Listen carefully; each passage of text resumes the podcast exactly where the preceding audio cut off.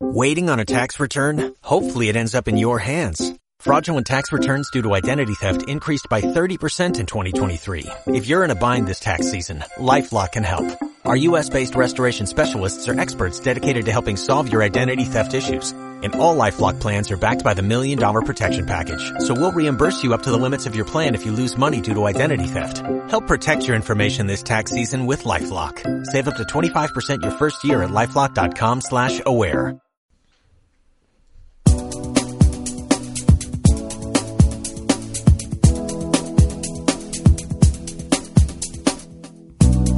A tu salud. Con Amelia Reja. Hola, muy buenos días. Bienvenidos a Tu Salud, como ya saben, el programa de Radio Guadalquivir dedicado a la vida saludable.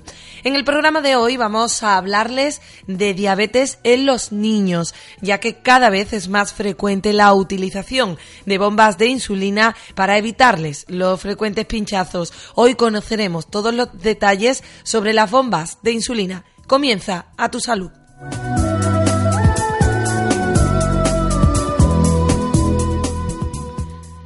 La terapia con bomba de insulina es un método cada vez más popular de terapia de reemplazo de insulina.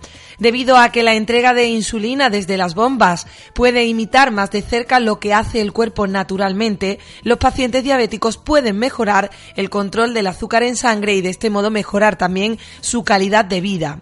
Hoy queremos conocer más detalles sobre las bombas de insulina y su utilización en niños diabéticos. Para ello hablamos con el doctor Eugenio Fernández, pediatra endocrino del Instituto Hispalense de Pediatría. Muy buenos días, doctor Eugenio Fernández. Hola, buenos días. Yo creo que para empezar debería explicarnos qué es una bomba de insulina.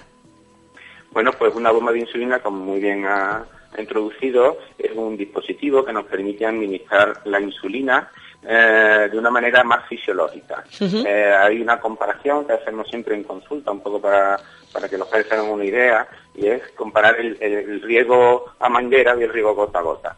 Con, con, el, con la bomba de insulina lo que conseguimos es administrar la cantidad de insulina que necesita el cuerpo en cada momento. Fisiológicamente, el páncreas de una persona sana eh, tiene una secreción basal de insulina que aumenta de manera brusca cada vez que comemos, cada vez que eh, aumenta los niveles de, de, glucosa en sangre, ¿Sí? pues esto es una señal para que el páncreas eh, lance o segregue una dosis, entre comillas, de insulina. Pues nosotros hacemos lo mismo eh, con las bombas de insulina, lo que la, máquina está administrando una dosis basal y cada vez que comemos pues tenemos que decirle a la bomba que nos tiene que administrar una dosis una dosis de insulina para cubrir esa, esa -huh.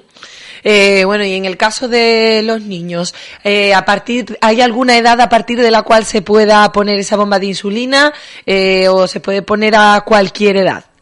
Se puede poner a cualquier edad prácticamente, desde el lactante hasta un adulto, eh, cualquier paciente diabético es uh -huh. susceptible de ser tratado con una bomba de insulina.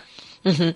eh, bueno, hemos conocido al, al, hablar de qué es la bomba de insulina, cuáles son sus beneficios, pero ¿tiene algún riesgo la bomba de insulina?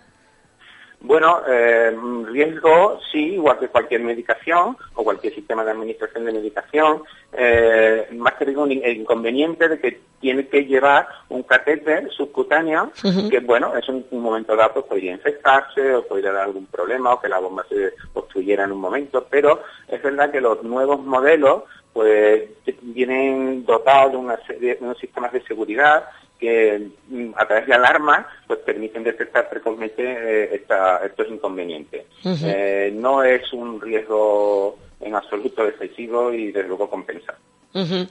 Y bueno, eh, eh, ¿se necesita un periodo de, de, adaptación a la hora de colocarse una bomba de insulina, doctor?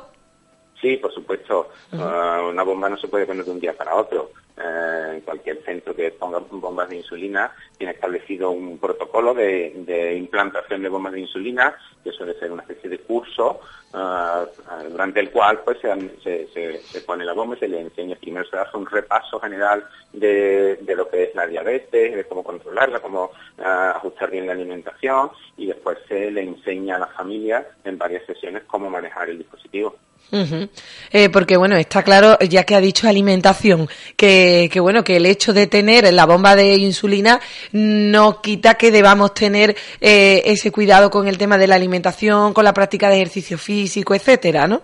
En absoluto, una bomba de insulina no es más que un, otro sistema de administrar insulina pero la diabetes sigue siendo la misma y, los cuidados que debe de tener un paciente diabético son los mismos. Debe mucho, como dice, su alimentación. Nosotros pues, les enseñamos desde el momento que debutan con la enfermedad a contar las, las porciones eh, de hidratos de carbono, de proteína, de grasa, para que su alimentación sea lo más variada y lo más equilibrada posible. Eh, ya digo, las bombas de insulina no es más que eso, no es más que otro sistema de insulina más fisiológico, más seguro, pero pero no quita cuidados. Claro, es más seguro, puesto que son bombas inteligentes, podríamos llamarlas, ¿no? De tal manera que saben en qué momento hay que administrar insulina, qué cantidad de insulina se debe administrar, ¿no? No, no lo sabe la bomba. Esos datos se los tenemos que dar nosotros. Vale. Es decir, la bomba no sabe cuando nosotros vamos a comer. ni, eh, ni, siquiera sabe eh, qué, glucemia tenemos en un momento dado. Eh, existen unos otros dispositivos que son complementarios a la bomba, que son los sensores de glucosa intersticial, no de glucemia, es importante el matiz, que nos ayudan a, evaluar tendencias de, de, glucosa en sangre, de cómo cómo va evolucionando y nos ayudan a tomar decisiones sobre qué dosis de insulina hay que poner en cada momento. Pero una bomba no es un páncreas artificial. Vale. Eh, este será un paso que verán probablemente eh, más pronto que tarde. Pero a día de hoy no es un dispositivo que suplanta o que, o que haga la función completa del páncreas. Ya digo, no es más que un sistema diferente al multidosis, es decir, a la, a la terapia basal bolus, Mm, pero no es un páncreas artificial. Lo será en el futuro, no ahora. de acuerdo. Y bueno, eh, las bombas de insulina se, la, se pueden instalar en pacientes de cualquier tipo de diabetes o de algún tipo de diabetes en concreto. No, en principio se puede utilizar en cualquier paciente diabético. Lo que pasa es que nuestra experiencia en pediatría es casi exclusivamente en diabetes tipo 1. Entonces, nosotros, en fin, son este tipo de pacientes los que tratamos, pero en principio, en un momento dado, se puede utilizar en cualquier en cualquier tipo de, paciente diabético. Eh, bueno, y a la hora, bueno, ahora ya que va a llegar el buen tiempo, que comienza la época de piscina, playa, la época de baño, y bueno, ya sabemos que los más pequeños están todo el día en remojo. Eh, ¿Hay algún problema por tener la bomba de insulina y estar en el agua metidos? Bueno, no se puede bañar con, con, la, con la bomba, no se puede bañar, salvo que tenga el último modelo, que según me comentaron creo que sí se va a poder sumergir en el agua, que está de salir ya pronto, pero, pero no, no pueden sumergirse. Entonces lo que se hace es que eh, antes de empezar el baño o el ejercicio, en la piscina, en el agua, los pacientes se ponen un, un bolo de insulina, se ponen una dosis extra y se desconectan la bomba hacen su ejercicio, el baño, la actividad que quieran y una vez que han terminado se las vuelven a colocar. Y bueno, y supongo que esto luego tendrá sus revisiones también, ¿no? ¿Perdón? El hecho de llevar la, la bomba tiene también sus revisiones por parte de los pediatras endocrinos, ¿no? Por supuesto, sí, sí. Nosotros hicimos las revisiones periódicas más frecuentes al principio y un poquito, y después ya una vez que la bomba está implantada los pacientes la saben manejar, pues entonces eh, necesitan menos, mm, estar menos encima de ellos pero sí tienen que tener sus revisiones como cualquier otro paciente diabético, por supuesto. eh, bueno, ¿y, y qué, qué, reacciones son las que soléis tener vosotros eh, con los pacientes que la llevan puesta? Supongo que serán positivas, ¿no? Generalmente eh, son muy positivas. Los pacientes al principio, bueno, quizá durante el, el, periodo de, de, inicio del tratamiento son un poco más reacios o a lo mejor no cumple la bomba las expectativas que ellos tenían pero al poco tiempo se dan cuenta de que el cambio es generalmente beneficioso y que, le, les viene bien. eh, bueno, y el, creo que el único sitio ahora mismo donde se ponen estas bombas de insulina, la única entidad privada aquí en, en Andalucía es en el Instituto Hispalense de Pediatría, ¿no? Sí, a nivel privado, que yo sepa, solo institutos donde estamos implantando bombas de insulina, en la sanidad pública se llevan poniendo hace mucho tiempo. En la sanidad pública sí se ponen, ¿no? Sí, sí, sí, sí. ¿Pero algún tipo de paciente en concreto? No, bueno, el, paciente diabético en pediatría ya le digo que el paciente diabético tipo 1. Pues Eugenio Fernández, no sé si nos queda algún detalle más por aclarar acerca de las bombas de insulina. Bueno, quizás que una de las ventajas también importantes que tiene es que nos permite utilizar un solo tipo de insulina. En los pacientes que están con multidosis, necesitamos utilizar una, dosis, una insulina ultralenta que llamamos y otra dosis rápida para cubrir las ingestas, las comidas. Con, el, con la bomba de insulina solamente utilizamos la, insulina rápida y ya con eso conseguimos un, un, tratamiento bastante más, más fisiológico. Pues, doctor Eugenio Fernández, pediatra endocrino del Instituto Hispalense de Pediatría, muchísimas gracias por explicarnos todos los detalles acerca de, este, de esta terapia. De nada, un placer. Gracias.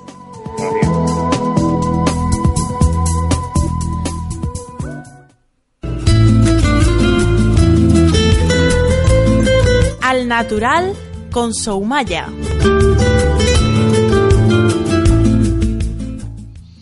Bueno, y ahora ya que ha entrado la primavera, es muy importante que introduzcamos en nuestra dieta también eh, eh, frutas, verduras a través de los zumos. Con una combinación bien escogida de vegetales, de verduras, se pueden hacer jugos o licuados en los que además de probar unos sabores sorprendentes, aprovecharemos al máximo sus cualidades. Nos conviene saber eh, cuáles son las hortalizas que podemos mezclar con frutas según gusto y preferencias. Así que para eso vamos a hablar con nuestra experta en medicina natural como es Sumaya. Muy buenos días. Muy buenos días, efectivamente. Ahora que hemos pasado una buena feria la mayoría, pues bueno, es conveniente ahora pues al cuerpo darle un equilibrio, ¿no? Entonces, bueno, además, aunque todavía no ha llegado la calor, sí que es verdad que, que, está de camino, ¿no? Y entonces pues apetece mucho más pues las comidas más ligeras, ¿no? Entonces esto lo podemos, yo siempre recomiendo, y tú lo sabes bien, que el cuerpo hay que limpiarlo, que hay que ayunar, que hay que comer menos, ¿no? Pero bueno, podemos, si no somos capaces de dejar de comer totalmente, sí que al menos eh, el estar un día a la semana con, con jugos de zumos de frutas y de verduras, ¿no? Entonces, bueno, aparte de las que podamos a a poner diariamente en nuestra alimentación, ¿no? Sí, bueno, eh, sabemos que el más común, el más frecuente y el que más tomamos es el zumo de naranja. Eh, exactamente. De la naranja exprimida, pero que hay muchas más posibilidades. Es, muy simple, claro, para ello hay que tener una licuadora, una licuadora o una extractora de zumo. ¿eh? Casi te diría que mejor la extractora porque exprime de tal forma los jugos de frutas y de verduras que, que, que lo que sale es como la paja, de, de ¿entiendes? No, porque las licuadoras todavía retienen fibra, pero las extractoras de suma son realmente increíbles, ¿no? Entonces, bueno, pues vamos a, mezclar lo que son las verduras con las frutas y, y ver cuáles, aunque están los gustos personales, pero hay unas combinaciones que hacen sinergia, ¿no? Es decir, que, que funcionan bien, ¿no? La manzana como fruta es una manzana estrella, porque hace sinergia con todas las verduras verdes, ¿no? Entonces, aparte de que mejora el sabor, ¿no? Porque si tú te coges espinaca, apio, puerro, acelga, bueno, pues una serie de verduras que no es que estén muy buenas, ¿no? Pues entonces las vamos a mezclar con manzana, ¿no? Entonces, claro, el, eh, zumo de, vegetales con manzana es que realmente es una comida. claro. Es realmente una comida, es decir, que es que ya tú te das cuenta que que te llena, ¿no? Pero los vegetales eh, los licuamos en crudo o se hierven. No, no, no. no todo en crudo. Que, que, la fruta y la verdura una vez cocinada pierde casi todas sus propiedades. Sus propiedades, ¿no? Entonces, pues bueno, es importante que, que todos sean crudos, ¿no? Aparte que si tú lo, lo, lo hierves, eh, ya luego no queda nada de, de de la fruta se ha quedado en el agua, ¿no? De la verdura, ¿no? Entonces, bueno, vamos viendo que, que, que, que, eso es un alimento, no te lo puedes beber como si fuera agua, ¿no? Entonces, si decides, por ejemplo, hacer un día zumo de fruta, lo ideal sería empezar por la mañana, por ejemplo, con uno de zanahoria con manzana. ¿eh? ¿Por qué? Porque le vamos a meter un montón de betacaroteno, ¿no? Y, y tú eso lo vas tomando a sorbito, porque si te tomas eso muy rápido, obviamente eh, empezamos mal, ¿no? Porque porque bueno, la, es una, tiene una cantidad de alimentos y necesitamos activar los jugos gástricos, ¿no? Todos los vegetales verdes, porque también el color nos van diciendo qué propiedades tiene, ¿no? Pues lo que tienen es mucho magnesio, ¿no? Entonces, bueno, pues todo lo que es espinaca, brócoli, todo lo verde, por eso es tan importante, cuando tú tomas un buen zumo de eso verde con manzana, y te notas bastante mejor al principio si no llevas una dieta muy adecuada es posible es posible no que te que te entre una pequeña diarrea perfecto el cuerpo lo primero que empieza es limpiarse, ¿no? ¿eh? Entonces, bueno, es un, es un buen es un buen zumo para empezar por la mañana, ¿no? Todo lo que sea de, de color amarillo, naranjado, pues obviamente son los que tienen más betacarotene tienen, ¿no? Por eso te hablaba de, del de la, de la manzana con la, con la, zanahoria. ¿no? Porque claro, tienen betacaroteno y tienen un antioxidante que es la astaxantina, que es potentísima para todos los problemas de visión, que, hay, tú has visto la cantidad de gente que lleva gafas. Sí y ya como que es que ahí es algo natural no tener gafas, ¿no? Y además cuando te la ponen tan bonita te entran ganas hasta de, de, tener problemas de visión para ponerte las gafas, ¿no? Y es porque nos falta esos antioxidantes que nos nutren, nos nutren y nos protegen tanto la piel como, la vista. La, visión, ¿no? Entonces tenemos la zanahoria, la calabaza, el boniato, el mango, la papaya, ¿no? Y ahí, pues obviamente en, ese grupo, ¿no? Exceptuando la manzana, que se puede mezclar con casi todo, ¿no? Sí. Si vamos a coger, por ejemplo, naranja, bueno, pues le vamos a poner papaya, mango. Si es verdad que aquí cuesta más trabajo, pero bueno, la papaya, el mango y la naranja, es que se, vamos, ya me se está haciendo la boca agua. Fíjate. Es que están buenísimos, ¿no? Igualmente... Eh, Hombre, yo creo que a mí me va a gustar más este que el de manzana con, con los vegetales, ¿eh? Con ah. espinaca o con brócoli es cuestión de que lo pruebe. Es verdad que el paladar hay que empezar, hay que empezar un poco a acostumbrarlo, a educarlo, ¿no? Luego están todas las de color blanco, ¿no? Que nos protegen a nivel vascular, ¿no? Bueno, ahí obviamente está la manzana, está la pera, también incluye el plátano, ¿no? Que sí lo que podemos hacer, porque el plátano no se puede licuar. Claro. Entonces tú haces la pera, la manzana y luego le añades el plátano y lo bates, ¿no? ¿Eh? Obviamente a nivel de de verdura, pues tendríamos los puerros, la cebolla, la coliflor, el pepino, que obviamente o, todos los jugos de fruta están más ricos que los de verdura. bueno, hay que ir mezclándolo a todo. Claro. Y luego están los de color rojo, sí. ¿eh? que bueno, ha ido que, que nos ayuda también a todo a todo nuestro nuestras venas, ¿no? Y a nuestro corazón y ahí pues, obviamente tenemos eh, la estrella, que es el tomate. Claro. ¿eh? Como verdura, pero luego tenemos, bueno... La fresa, ¿no? La, sandía, mm. exactamente, las remolachas rojas, por favor, las remolachas rojas, que, que eso es maravilloso. Cuando tú te haces un zumo de remolacha con manzana, yo te digo que la manzana, al tener tanta buena sinergia, es como un comodín para para mezclarlo con todo. ¿eh? Entonces, pues obviamente eh, ahí mm, a los jugos de verdura le podemos añadir un, le podemos añadir un poquito de limón y si queremos unas gotitas de aceite, pero no vamos a no vamos a, saturarlo mucho, obviamente no lo vamos a mezclar con ningún lácteo, ni con nata, ni nada, ¿no?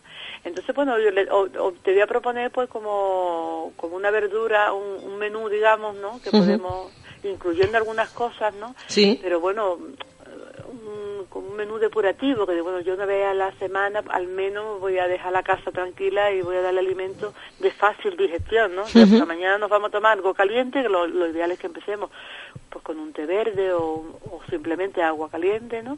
Y después pues nos vamos a hacer ese zumo de, de naranja con limón y zanahoria. ¿Mm? Entonces, si vemos que todavía, según la naturaleza, que hay un poquito de hambre, pues vamos a coger un poquito de esto de pan con cereales, con un poquito de aceite de oliva, una pura tostadita. A media mañana, pues bueno, nos podemos tomar otro jugo de, de zumos, ¿no? Bueno, notamos que, que, que, orinamos mucho. Hay una terapia que es la terapia Gerson, que bueno, que ha unos resultados para el cáncer impresionantes, y se basa casi todo en, en licuados, ¿eh? No toman prácticamente ninguna comida sólida. Sólida. A media mañana también vamos a ver si yo veo que no tengo hambre, bueno, pues no dejo pasar hasta el mediodía, pero si vemos que, que, que solamente, solamente me tomo el zumo por la mañana, ya a media mañana vuelvo a tomarme otro zumo, que ahí podemos poner, tener, por ejemplo, la manzana con la pera, o si es energético porque voy a ir al gimnasio, ahí le meto el plátano. ¿Mm? Luego la comida, pues vamos a hacer un brócoli, por ejemplo, salteado con zanahoria y verdurita, ¿no? Y nos vamos a hacer otra infusión, que ahí, ahí lo ideal es que le metamos las infusiones de jugos de verdura. ¿Eh? Pues ahí le metemos las remolachas, las espinacas, bueno, hacemos como una mezclita de las de la temporada. Hay que buscar las verduras de la temporada, pero yo invito a que usen mucho la remolacha, porque además para los ojos, prepara la piel para el sol, ¿no? Nos protege de los rayos mm, que, que bueno que, que, la piel está como muy muy debilitada no entonces todo lo que es la remolacha y la zanahoria aumentan la fortaleza de la piel y a, la merienda pues igual pues nos podemos hacer otro zumo de según de la temporada de, de fruta es decir que la, la de verdura la vamos a dejar en la comida y en la cena en la cena nos podemos hacer una ensalada de pasta integral o de arroz integral, ¿no?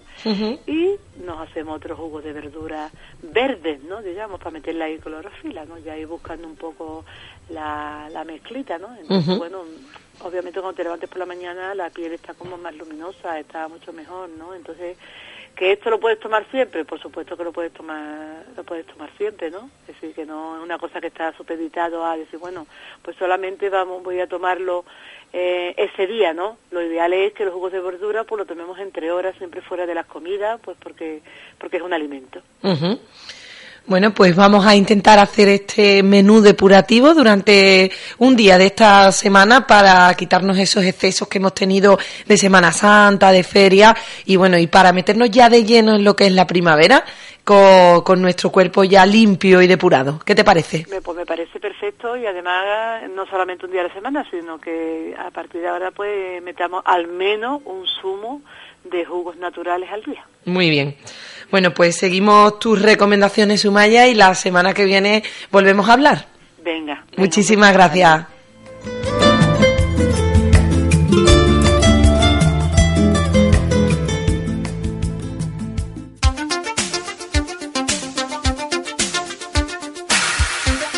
La dietista en casa con Rocío Bollo.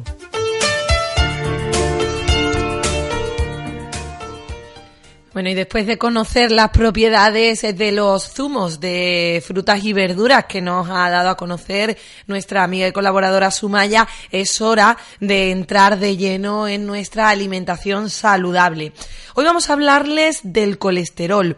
Y es que un elevado porcentaje de la población española, en torno al 20% mayor de 18 años, presenta un nivel alto de colesterol.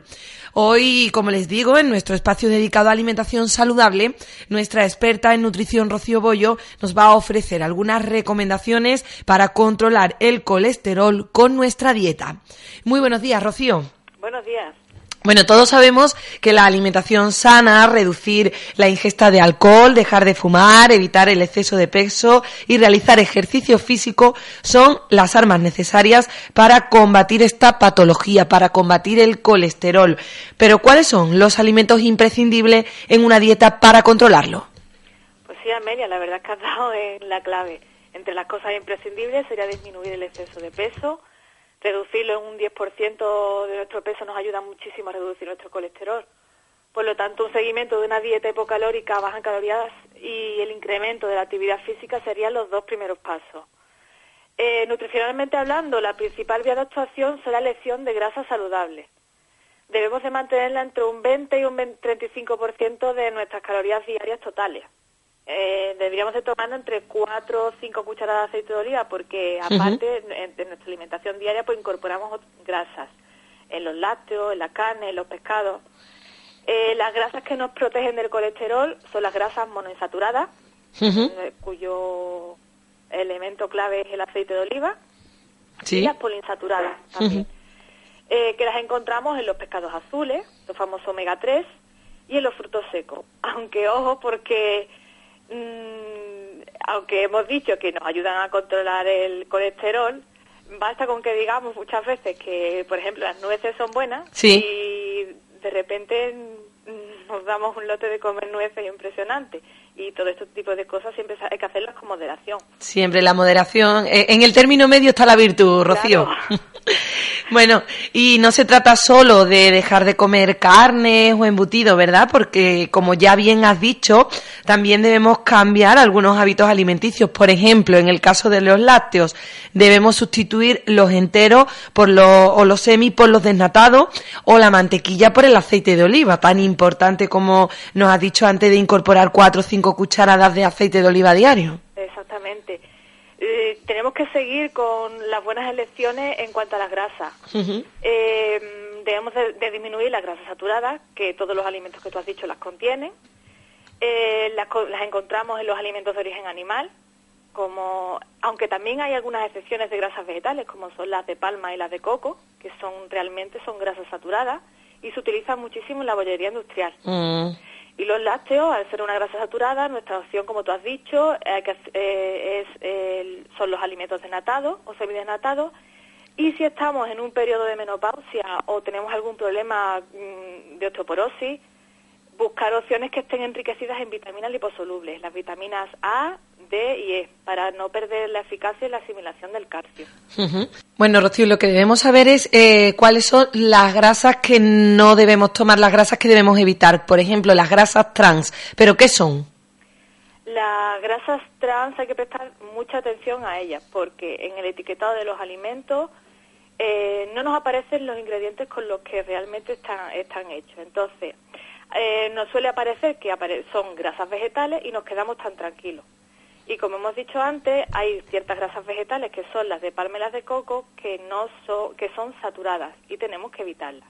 Pero aparte, eh, normalmente las grasas vegetales, para hacerlas sólidas, se someten a un proceso de hidrogenación en la que eh, la estructura de estos aceites cambian y se convierten en grasas que no son saludables.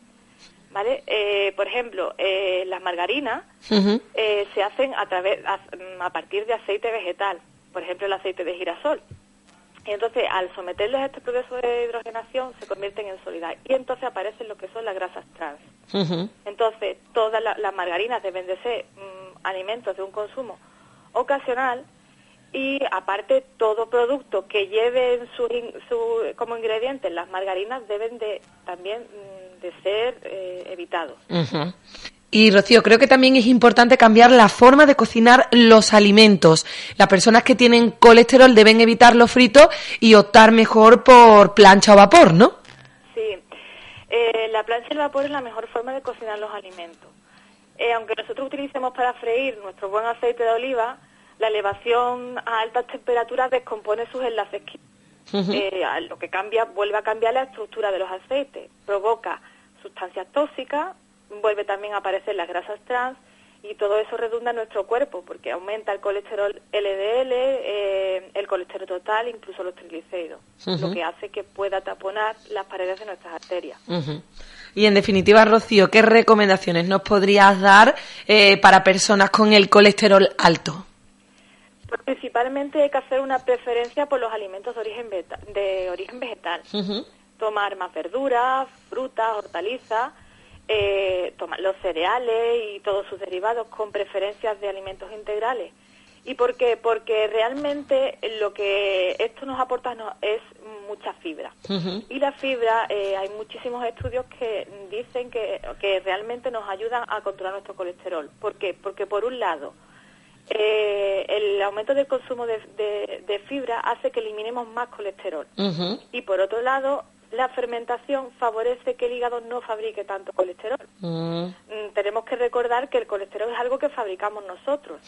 Por lo que si ya de por sí nosotros no fabricamos en exceso, deberíamos de estas opciones del, del aumento del consumo de fibra nos ayuda a que controlemos esta, esta situación. Sí. ¿Vale? El aumento de consumo en el consumo de frutos secos también es muy interesante, dos o, o más veces por semana, pero como hemos dicho, en puñaditos. Las nueces son mm, muy buenas. Eh, también el- hay que elegir, lo- si por ejemplo ahora nos centramos en lo que es la proteína, pues hacer una opción de proteína vegetal por encima de la proteína animal. Es decir, ¿dónde está la proteína vegetal? En las legumbres. ¿Mm? Entonces, tomar dos o tres veces por semana legumbre también nos ayuda. Y luego, dentro de la proteína animal, elegir el pescado. Eh, eh, si mm, recuerdo lo que son las claves alimenticias, eran eh, cuatro veces por semana. Sí. Pero en este caso sería muy interesante que añadiéramos dos veces por semana el pescado azul, que es el que es sobre todo rico en, En omega 3. Ujú. Y luego, pues, las carnes, las carnes blancas, las de aves, el pollo, el pavo. Y luego las carnes rojas tenemos que hacer un consumo bastante limitado. Incluso la de ternera, ¿no? Porque Sí, sí. hemos dejado mucho la de cerdo, pero últimamente quizás abusamos más de la ternera pensando que es más saludable. Eh, pero sigue siendo una carne roja. Exactamente, es una carne roja. Lo que pasa es que el cerdo pues tiene, suele tener más grasa, pero de todas maneras la carne roja también deberíamos de, de evitarla. Y luego el huevo, eh, su consumo eh, debe de ser entre tres o cuatro veces por semana. Vale. Y una cosa, una curiosidad que no solemos atender es que el, los calamares Sí. es un producto que tiene muchísimo colesterol. Mm, Incluso a la plancha. Sí, incluso la plancha. Ya de por sí es un alimento que nos proporciona mucho colesterol. Entonces, pues también deberíamos hacer un consumo más limitado de, de lo que es el calamar, el choco y demás. Además, es un consumo habitual, el choco a la plancha Sí. y demás, lo, lo tenemos como un alimento de típico de dieta, pero sin embargo el colesterol no nos favorece. Vale. Y luego el consumo de los lácteos, como hemos dicho anteriormente, los, eh, los lácteos desnatados. Cocinar y, y alinear con aceite de oliva, ¿vale? Sí. Y el alcohol hay que controlarlo mucho, hay que estas dos copas de vino en, en los hombres y en las mujeres una copa al día y no excedernos. Y so- bueno, y lo de siempre, la bollería industrial, los fritos de bolsa, los precocinados, porque además, principalmente en este tipo de cosas, no conocemos la composición del Claro. alimento. Porque si, por ejemplo, el casero que tú haces sabes que lleva su aceite de oliva, pero realmente en los precocinados en la, o en la bollería industrial no sabemos qué tipo de aceite están utilizando. Y como siempre, el incremento de la actividad física, que nos falte. Que nos falte el ejercicio físico. Bueno, pues Rocío, muchísimas gracias un martes más por ofrecernos estas recomendaciones tan interesantes en esta ocasión para reducir nuestro colesterol. La semana que viene te esperamos. Estupendo. Muchas gracias. La semana que viene. A vosotros.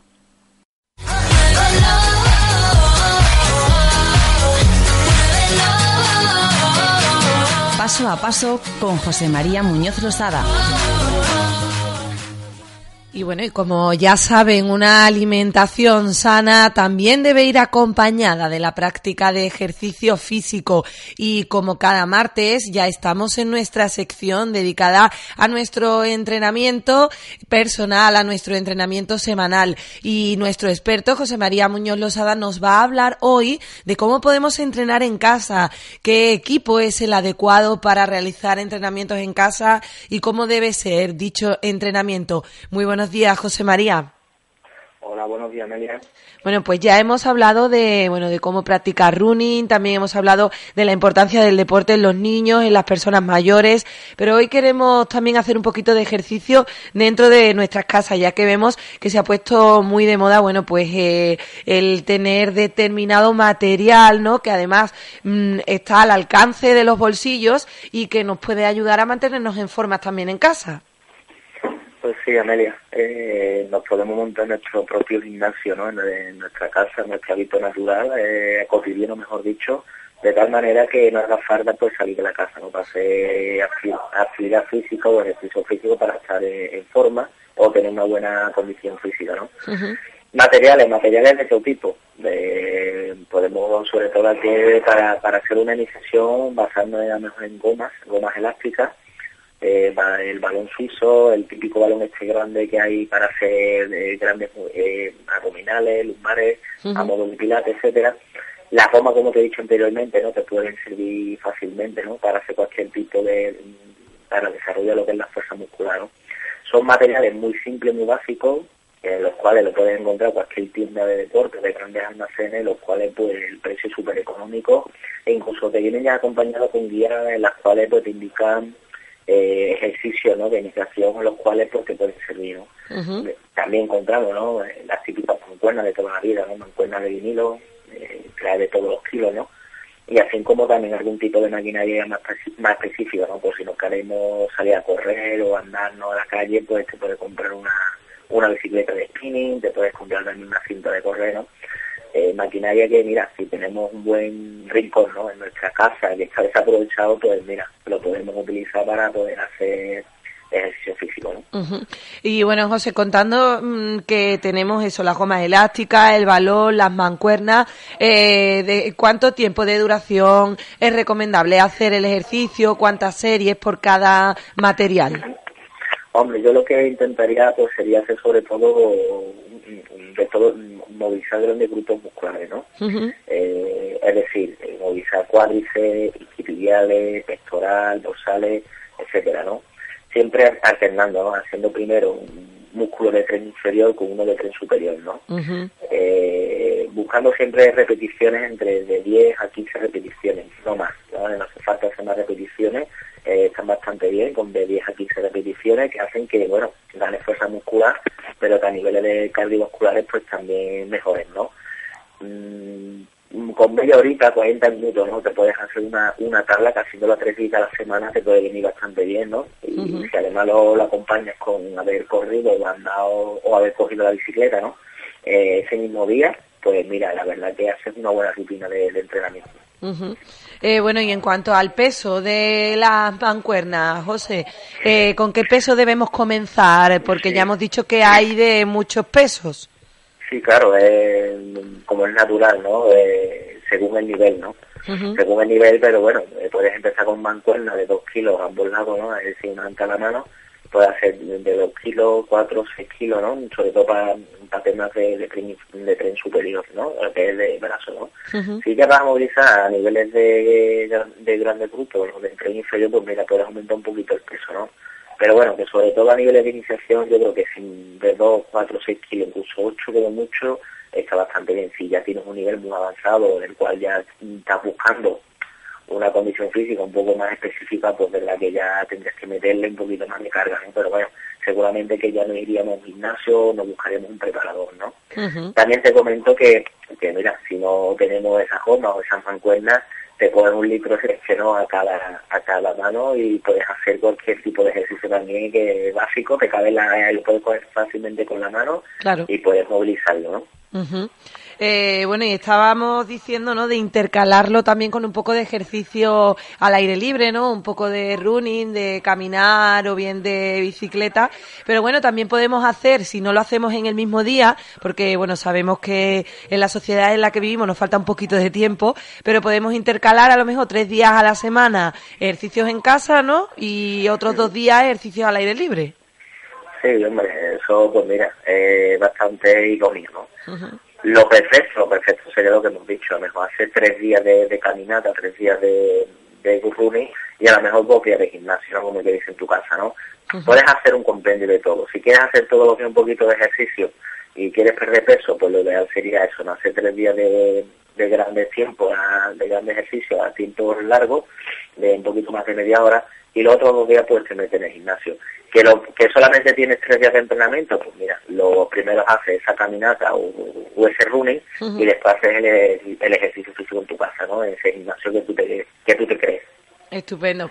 Bueno, pues José, si te parece lo dejamos aquí, pero vamos a retomar el tema de los ejercicios en casa la próxima semana y si te parece vamos a hablar de algunos ejercicios en concreto, eh, por ejemplo, sentadillas o abdominales, a ver de qué forma lo podemos hacer y cuántas sesiones, cuánto tiempo, etcétera, ¿vale? Vale, venga, un saludo. Venga, hasta la semana que viene. Gracias, José. Hasta ahora.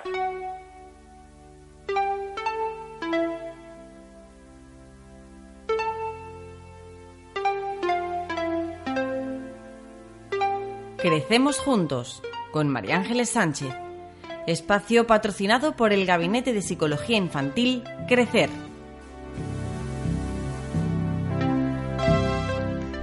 Hoy en nuestro espacio dedicado a la psicología infantil vamos a hablarles de fracaso escolar.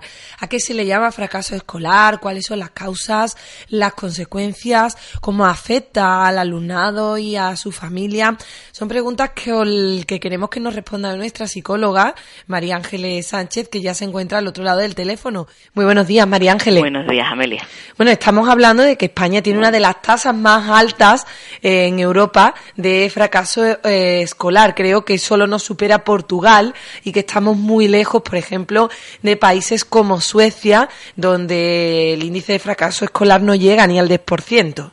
Efectivamente, eh, es bastante preocupante que en España, bueno, pues eso, los niveles de fracaso escolar son alarmantes, estamos en, en los rankings por arriba, ¿no? Y también es importante destacar que aparte de fracaso escolar, también somos casi el primero o segundo puesto en abandono escolar. Tenemos una población adolescente que, que abandona sus estudios o que no los termina, ¿no? Entonces eso es preocupante. Ahí tendríamos toda la sociedad un poco que reflexionar qué está pasando, para que nuestros niños al final abandonen la escuela o no consigan terminarla, ¿no? Y además incluso se sabe que, que hay un momento clave que es a partir de los 8 o 9 años, es cuando la mayoría de los niños les cuesta trabajo ir al cole porque están desmotivados, no tienen ganas por aprender, se aburren, las tareas le parecen un mundo, ¿no? Y es hasta los 6 o 7 años, pues los niños más o menos no les preocupa o no les molesta ir al cole, pero a partir de esas edades... Estamos hablando de tercer, cuarto curso, de primaria. A partir de ahí, sobre todo cuando los niños empiezan a quejarse y ya no les motiva ir al cole, ¿no? Pues ahí tendríamos que pensar qué hace que estos niños pierdan esa motivación, ¿no? Ahí, pues, por una parte está la sociedad y también está el profesorado, ¿no? También es verdad que últimamente, desde hace unos años, no se le da valor a la educación, igual que a cada vez hay más problemas con agresiones a profesores, ¿no? Han perdido esa autoridad, pues también los niños están desmotivados porque se escucha y es lamentable cuando familias que dicen, ¿y para qué vas a estudiar? Bueno, pues a lo mejor no vas a poder ejercer esa profesión, esa profesión que tú quieras estudiar, ¿no? Pero nunca está de más estudiar. Además, lo que tenemos que fomentar en nuestros niños es ese ansia, ese placer por conocer, por saber, por La curiosidad. Efectivamente. Entonces, es verdad que muchas veces hay niños que ellos quieren y no llegan, ¿no? Porque aquí podríamos diferenciar entre los niños que no consiguen los resultados aún estando motivados, motivados y niños que podrían conseguir esos resultados pero que lo que les falla es la motivación. Son como los dos perfiles básicos, ¿no? ¿Qué pasa? Que sí que es verdad que hay niños que no llegan o que no están motivados porque en la base lo que tienen muchas veces son problemas emocionales, ¿no? Hay como dos grupos, niños que tienen problemas emocionales, bien porque tengan eh, esa incapacidad de disfrutar de las cosas buenas que le pasan, ¿no? O de automotivarse, o que tienen niveles de estrés o de ansiedad muy elevados, ¿no? Entonces eso interfiere con el aprendizaje, sobre todo porque te interfiere con la memoria, con la comprensión, entonces al final yo voy acumulando esos déficits y al final pues, pues no consigo obtener los resultados que quiero, ¿no? Y después también muchas veces hay niños que lo que tienen es, es falta de hábito o falta más problemas como de conducta o de comportamiento, ¿no? Pues qué podríamos un poco hacer los padres, ¿no? O desde casa, bueno, pues nosotros que podemos enseñarle a nuestros hijos, lo primero es a organizarse. Hay niños que es que no saben organizarse, porque hoy en día el problema es, yo siempre digo mucho a las madres, que nos hemos convertido en agenda andante.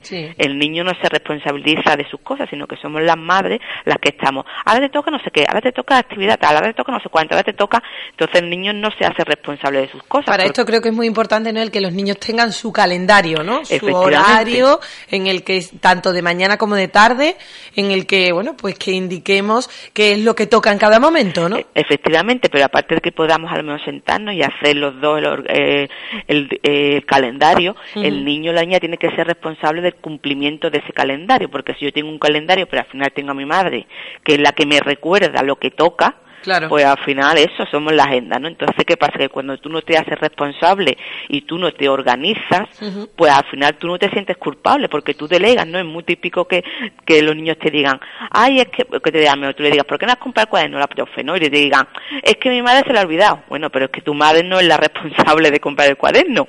Eres tú el responsable de haberlo traído. En todo caso, tú se te habría olvidado a ti recordarle a tu madre que compre el cuaderno o porque no has hecho los deberes. Es que mi madre se lo olvidó. Vamos a ver, pero ¿quién es responsable de los deberes? Claro. Entonces esas excusas son muy típicas de escucharlo bien los niños, ¿no? Es que mi madre, es que mi madre, bueno, pero es que estamos hablando de una tarea que es tuya, ¿no? Entonces ahí es importante que los niños aprendan a organizarse. Pues nos sentamos con ellos, le decimos, vamos a ver, ¿cuál va a ser tu horario de estudio? ¿Cuál va a ser tu sitio en el que vas a estudiar, ¿no?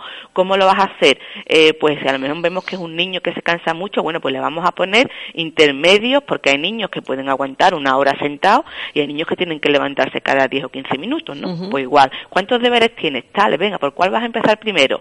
¿Y cuál y este te cuesta mucho? Bueno, pues haces un ejercicio, eh, descansas 5 minutos y vuelves con el segundo, en fin, verlo en función de cómo sea nuestro niño o las características que tenga, ¿no? También es importante que el niño no alargue indefinidamente las tareas ni la hora de estudio, sino que un niño tiene que tener una hora, un niño en primaria con que tenga una hora al día máximo es más que suficiente. Si le ponemos más, pues al final lo que está es perdiendo el tiempo, ¿no? Y él no aprende a organizarse, porque si yo sé que tengo una hora, al final yo me organizo. Y también estoy enseñándole eso, a que él sepa planificarse, sepa el tiempo que tardo en cada cosa. También es, es importante respetar las horas de sueño y no estudiar antes de acostarse ni levantarse muy pronto por la mañana, porque efectivamente porque el sueño al final lo que sirve es para reparar nuestro organismo y nuestra, mente, ¿no? Entonces si no duermo, pues yo me podré haber de estudiar, pero no mi sueño, como no he dormido, no me ha permitido organizar esa información, ¿no? También lo que hablábamos antes, mm, muy relacionado a un lugar de estudio, es que el niño tenga un sitio en el que tenga que estudiar y ese es mi lugar de estudio. Otra cosa que te podemos hacer con ello es establecer objetivos. Cada niño tenemos que establecer unos objetivos en función de sus capacidades y de su disponibilidad. Pues a lo mejor resulta que si nuestro niño va un poco más atrasado o le cuesta más trabajo, pues a lo mejor el objetivo es que sea capaz de terminar las tareas en una hora o en una hora y media o a lo mejor el objetivo es a medio plazo, pues que conseguir que sea capaz de organizarse y que este trimestre, pues el trimestre pasado le quedaron muchas, que este le queden dos menos, ¿no? Y a lo mejor este trimestre, pues que no le quede ninguna o una, ¿no? En función, pues, o a largo plazo, ¿no? Pues conseguir tener más o menos un buen resultado en el curso, ¿no? o aprobar todas las asignaturas o intentar recuperar algunas de ellas. Establecer objetivos a corto, medio y largo plazo. ¿Por qué? Porque así el niño, si va viendo que yo soy capaz de conseguir esos objetivos, me estoy automotivando, ¿no? Porque si no, al final es algo como, bueno, final de curso. ¿Y final de curso qué es? A eso que pasa cuando pasa mucho tiempo y que ni me acuerdo, ¿no? Pero si tengo objetivos semanales o diarios, que sea capaz de terminar todos los ejercicios pues yo eso voy viendo que soy capaz y si soy capaz de conseguir los objetivos a corto plazo, pues seguramente sea capaz de conseguirlos a medio y a largo plazo, ¿no? También, eh, eh, también depende de las habilidades del niño. Hay veces que lo que tenemos que reforzar en el niño son las habilidades, ¿no? Pues muchas veces las habilidades es que el niño sea más rápido leyendo o que tenga una lectura más eficaz o que comprenda mejor la lectura y a lo mejor tenemos que sentarnos con ellos y que lea parrafitos cortos y decirle, venga, cuéntame, ¿qué has entendido de ahí? O hacerle preguntas, ¿no? del texto.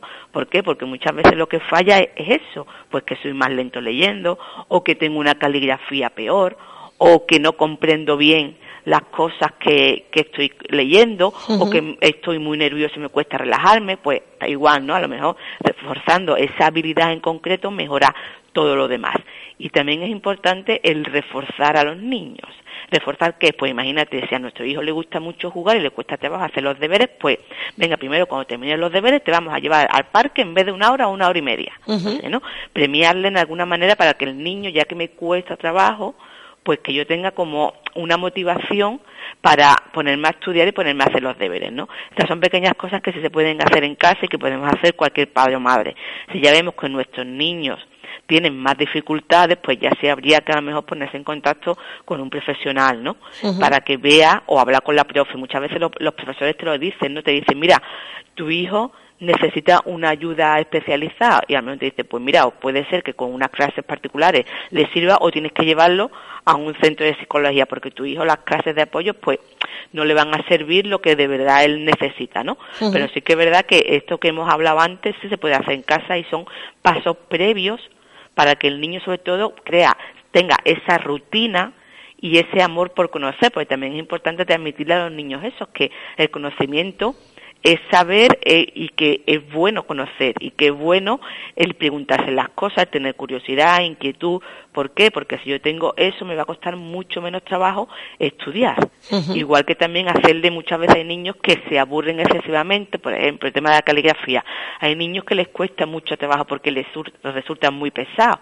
Pues a lo mejor es buscarle maneras agradables o divertidas de hacerlo. Pues si tú vas a hacer caligrafía, te digo hacer caligrafía en un cuadernillo que hacerlo en el parque en la arena. Al final estás haciendo caligrafía. Y seguramente al niño a lo mejor le apetezca más estar en el parque porque después voy a poder estar jugando que estar haciendo en casa. O las sumas, igual tú puedes hacer sumas y construirte una máquina de sumar o construir o hacer sumas con cosas de la casa, ¿no? No tienes por qué. Muchas veces el problema es que el niño llega del cole que ya está saturado de algo tan, muchas veces muchos colegios son demasiado cuadriculados y ahora llego a casa y se espera de mí que esté, otra vez una hora sentado haciendo lo mismo que he hecho en el cole.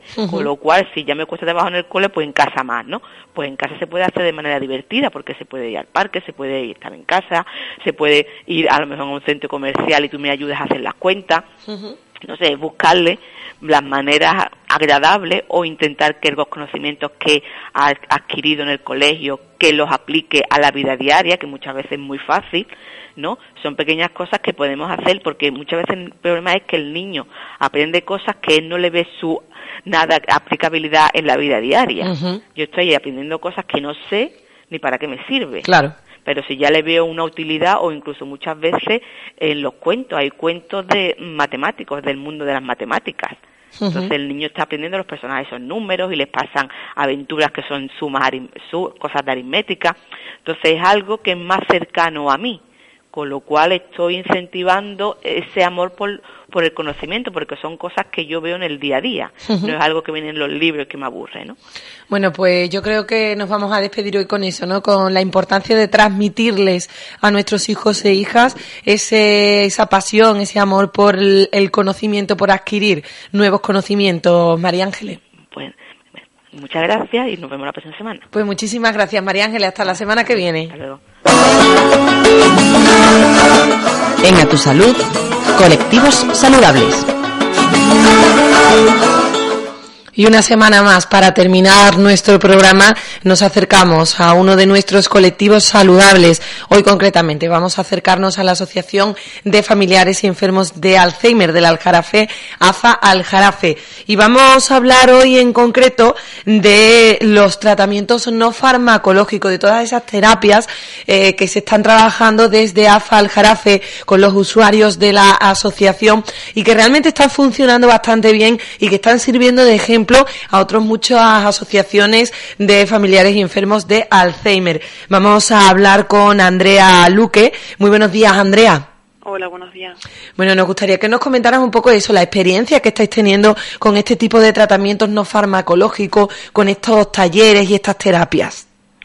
Pues sí, las terapias no farmacológicas son intervenciones que, como bien dice el nombre, son no farmacológicas. Eh, se realizan para estimular las áreas del cerebro que aún mantiene las personas enfermas con demencia, puesto que, como se sabe, los tratamientos farmacológicos lo que hacen es, digamos, paliar un poco, intentar que la enfermedad no, no avance el, de la forma en la que suele avanzar, que es muy rápida, eh, pero realmente eh, de la forma como se puede paliar un poco esta enfermedad es a través de la estimulación cognitiva, puesto que hace que esas conexiones que tiene el cerebro se mantengan durante el mayor tiempo posible y no se pierdan. Y bueno, ¿qué tipo de terapias son a las que te estás refiriendo? ¿Son con las que trabajáis con estas personas? Pues las terapias se hacen a través de, ejercicios eh, que implican las diferentes funciones del cerebro, tanto el lenguaje, la función ejecutiva, eh, eh, cualquier función cognitiva que, se pueda trabajar con la persona, pues se hace ejercicio en el nivel en que la persona la puede trabajar, tanto de forma oral como de forma escrita. nosotros tenemos, por ejemplo, un, calendario mensual que cada día trabajamos una su función para que así se toquen todas las áreas que, se trabajan en el cerebro, siempre y cuando esa persona mantenga algo de esa función. ¿Nos puedes poner algún ejemplo de alguno de, esos ejercicios que desarrolláis dentro de este calendario mensual? Sí, eh, por ejemplo, en, la función de las nocias hay diferentes subfunciones. Hay nocias visuales, nocias olfativas, nocias auditivas. Una de, de las nocias, las olfativas, por ejemplo, eh, pues traemos de, casa o de la calle elementos que, se puedan utilizar para ese ejercicio, para que lo huelan, para que lo identifiquen, para que lo asocien con, otros olores similares. A través de ahí también se trabaja la memoria, el recuerdo, porque ese olor le recuerda algo. Entonces también es enlazando una cosa con otra. Eh, no sé, por ejemplo, lleváis para oler mm, el colonia de niños chicos, por ejemplo, no sé. Sí, perfume, a lo mejor vainilla, café, eh, alguna especie, cualquier cosa que se nos ocurra que les pueda servir, pues, pues eso. Vale, ¿y en el tema visual? En el tema visual, pues cualquier imagen que represente eh, objetos cotidianos, eh, para una persona que tenga un nivel bajo, bajo medio, para alguien que tenga un nivel alto, que aún mantenga bien las nociones visuales, se puede poner elementos más difíciles, digamos, de mm, de, adivinar, ¿no? Puesto que si tienes un buen nivel no te va a ser tan complicado eh, ver a lo mejor mm, un elemento que no sea del día a día, por ejemplo, una maquinaria, que sean cosas que conozcan pero que no la ven en el día a día. Ya, ya. Y bueno, ¿y qué resultados, qué valoración nos puedes hacer, Andrea, de este tipo de terapias no farmacológicas? Pues realmente dan resultados porque cuando llega alguien que no, ha tenido nunca este tipo de estimulación cognitiva, vemos que a las dos o tres semanas mm, no es que solo se mantenga, sino que dan pequeño, una pequeña subida porque aquellas funciones que, eh, que existían, que estaban bien, pero no se han trabajado, digamos que estaban como escondidas, entonces sobresalen. Y, sí que se mantienen en el tiempo y incluso cuando se van a un periodo de vacaciones a la vuelta se nota que no han estado trabajando porque están como más decaídos. Entonces sí, sí que tiene efecto el, el trabajar sobre esto día a día. Pues Andrea Luque, muchísimas gracias por estar un martes más con nosotros y contarnos el trabajo que realizáis desde esta asociación, un trabajo tan importante. Muchísimas gracias, Andrea. Muchas gracias a vosotros. Y hasta aquí ha llegado hoy nuestro programa. Ya saben que el próximo martes tienen de nuevo una cita saludable en Radio Guadalquivir en el 107.5 de la FM. Muchísimas gracias y que pasen una feliz y saludable semana.